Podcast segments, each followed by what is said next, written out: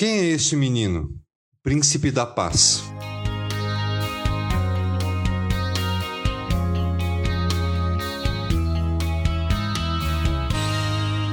E ele será chamado Maravilhoso Conselheiro, Deus Poderoso, Pai Eterno e Príncipe da Paz.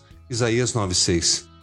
Isaías apresenta o Messias como o Príncipe da Paz. Então seria ele, aquele que acabaria com todos os conflitos e guerras do mundo, por exemplo? Jesus nasceu em um momento muito complicado da história de Israel, pois viviam um domínio do Império Romano. Então, seria natural que esperassem um Messias libertador que, com mão poderosa, acabaria com todo aquele domínio, como fez no Egito com Moisés, por exemplo.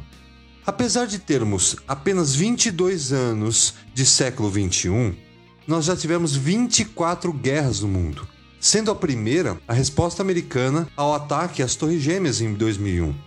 Entretanto, a segurança física e a harmonia política não refletem necessariamente o tipo de paz de que ele está falando. Deixo-lhes a paz, a minha paz lhes dou, não como o mundo a dá. João 14, 27. Imaginem a decepção e incredulidade que a resposta de Jesus causou quando este foi questionado sobre se o povo deveria pagar tributo a Roma. Deem a César o que é de César, disse Jesus. Eles esperavam um rei guerreiro.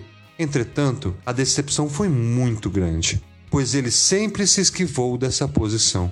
Porque este não é o seu reino. Ele não veio para derrubar César ou Pilatos, mas para derrubar um inimigo muito pior: o pecado.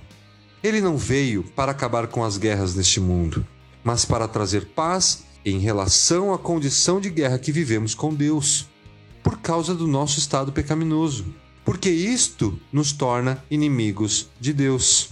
Se quando éramos inimigos de Deus, fomos reconciliados com Ele mediante a morte do seu Filho, quanto mais agora, tendo sido reconciliados, seremos salvos por sua vida. Romanos 5:10.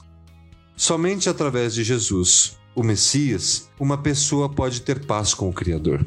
Não espere que o príncipe da paz resolva os conflitos que vivemos aqui, pois estes são todos, sem exceção, frutos do pecado que habita neste mundo. Sabemos que somos de Deus e que o mundo está sob o poder do maligno. 1 João 5,19. Lembrem-se que a paz que Jesus nos oferece vai além de acabar com guerras, intolerância e violência deste mundo. À nossa disposição está uma paz eterna, e é esta paz que celebraremos neste Natal, pois é nela que devemos colocar a nossa esperança.